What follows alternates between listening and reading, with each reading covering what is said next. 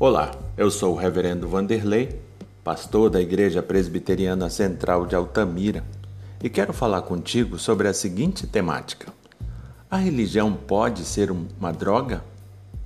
Karl Marx disse que a religião é o ópio do povo, ou seja, a religião é uma droga que anestesia as pessoas para que não percebam suas verdadeiras necessidades. Pela fé em Cristo Jesus, não podemos concordar mas também não podemos ignorar totalmente a afirmação de Marx, porque se olharmos para a história, veremos que a tendência de algumas lideranças é desviar a atenção do povo para que não tenham a real noção de quem é o Salvador.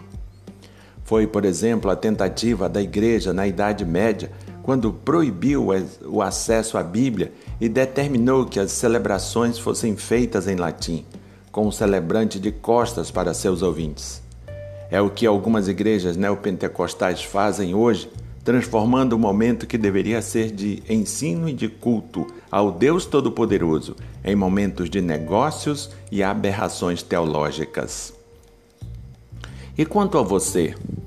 No meio dessa pandemia, o conhecimento de Jesus tem te dado paz e segurança?